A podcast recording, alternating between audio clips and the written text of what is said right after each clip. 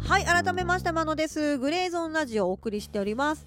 そうそうさっきねあの一個言うの忘れてたんだよな。CM の件枕の CM の件あると思うんですけどなんか実はね紹介されたんですよみたいな話をね先々週とかにしてたような気がするんですよ。先週だったかな。うん。そしたらねなんとこの CM がですね優秀賞に選ばれました。もうめでたい。めでたいめでたいもう。ね。でもね全く木梨さんにはハマってる気配はないのよ。まあ、選んでるのはあの枕の会社の社長さんが選んでるからいいんだけども、はい、全くハマってないんだけど我が家に枕が届きます明日。そしてこのね枕の CM を作るのに総出で大人6人で取り掛かってます。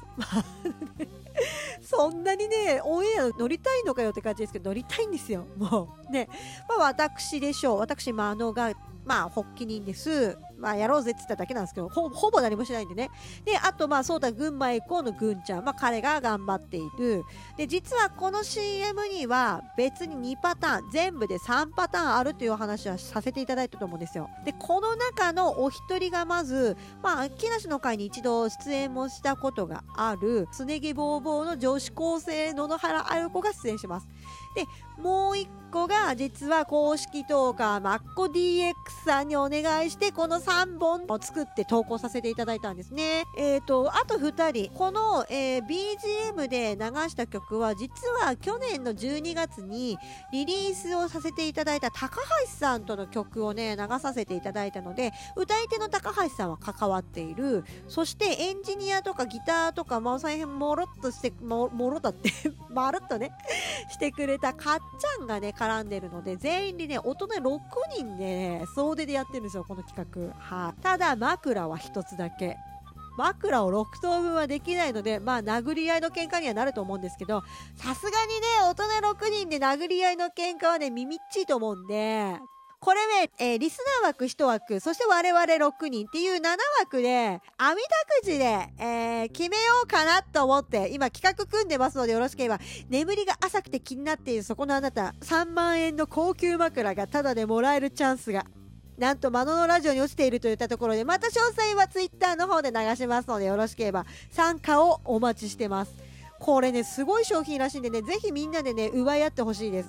平等公平に決めますのでよろしければ。といったところで、今回はお客様いらっしゃらない通常会になりますので、マノがつらつらと音楽の話をしていこうかなっちゅう、そんな感じです。え、ー、と、今回はですね、あの、遡ること、去年の話になるんですけども、私がお熱だった企画がありましてね、みんなが選ぶ洋楽オールタイムベストアルバム100つのをみんなで決めますっていう企画がね、ツイッターでやってたんですよ。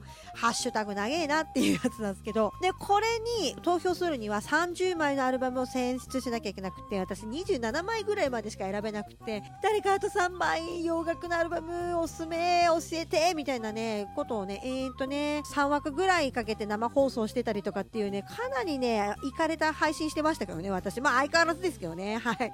そんな感じでね、これが決まりました、年末に。といったところで、これのね、順位を今からね、まあ、つらつらと、まあ見ながら喋っていくんですけども、マノが選出した30枚はこの中に入っているんでしょうかといったところで考察でございます。まずではね、1位から10枚見ていきますかね。1位がね、あー、オアスなんだ。え、みんなやっぱオアシス好きなんだね。私も好きだけど、そんなに影響受けてん、わかんないな。受けてんのかなあれです。 Morning Glory です。あの、ブラーと対決したやつで、やっとやっと1位勝ち取れたっていう、あの、 Morning Glory ですね、セカンドアルバム。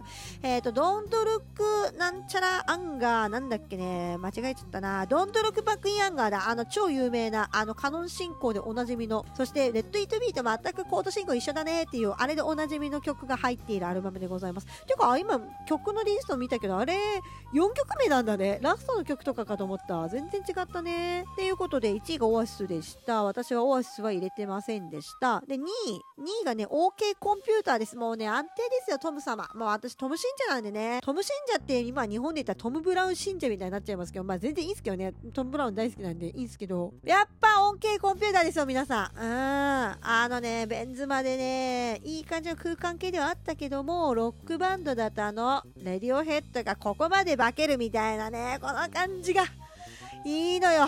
ぜひ恩恵コンピューターはね、もうね、家宝にしていただきたいぐらい、もうね、一家にもう一枚はあった方がいいと思うんだよなっていうぐらいね、名盤です。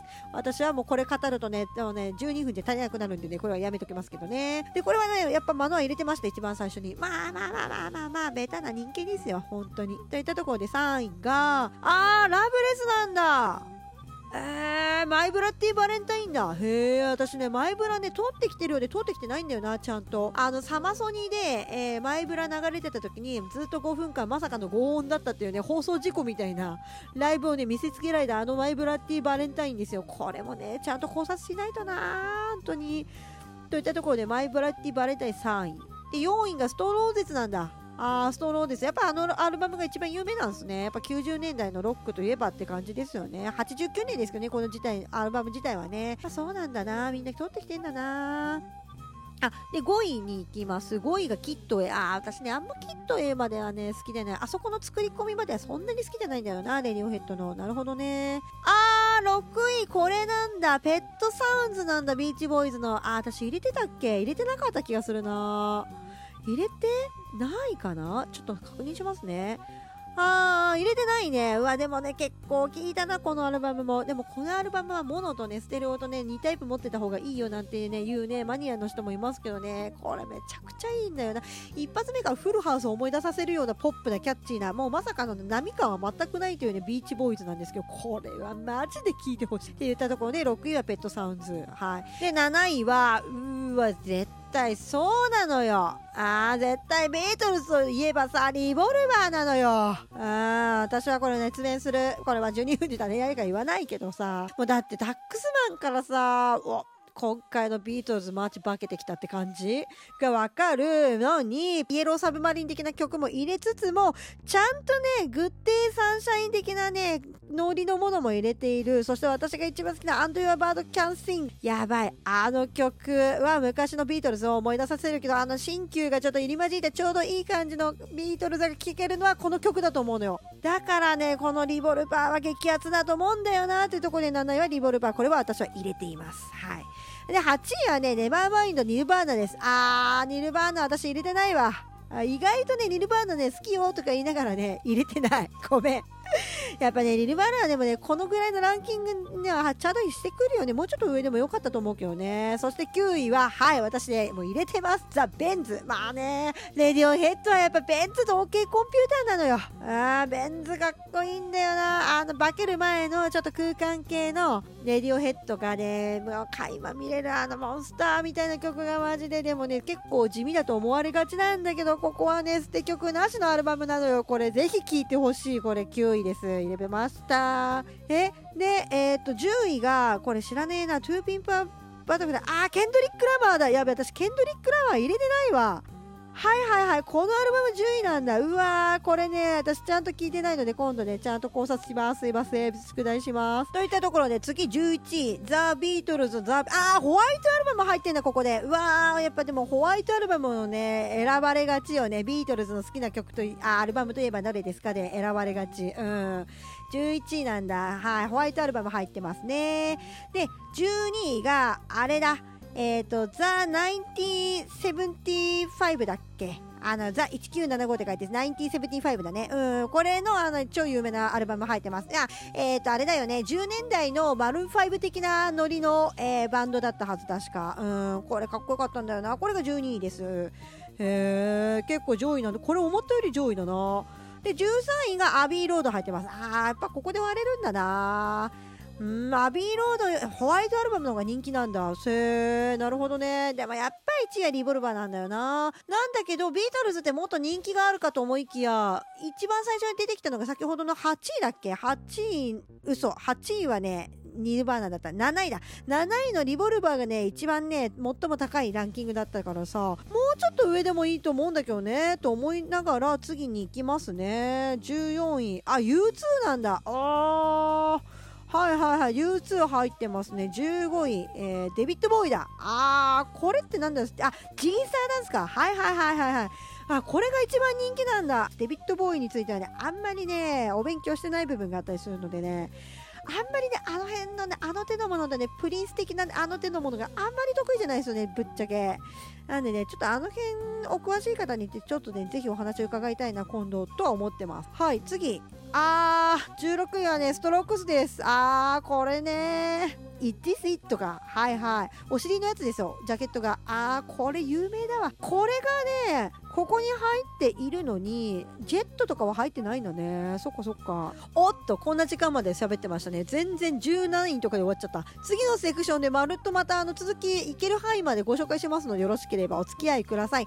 このセクションではそうだな。めちゃくちゃ後悔した、えー、ペットサウンズから1曲いきますかね。ビーチボーイズの。じゃあもうベタに1曲目の Would It Be Nice 聴いていただいて、これ好きな人は多分この後続けてね、2曲目3曲目聴いていただいたらね、ご納得いただけると思います。Apple Music 並びに Spotify の URL、えー、説明文のとこ貼らせていただいてますので、よろしければぜひベッドサウンズ浴びてくださいといったところで次のセクションも続きいきますよ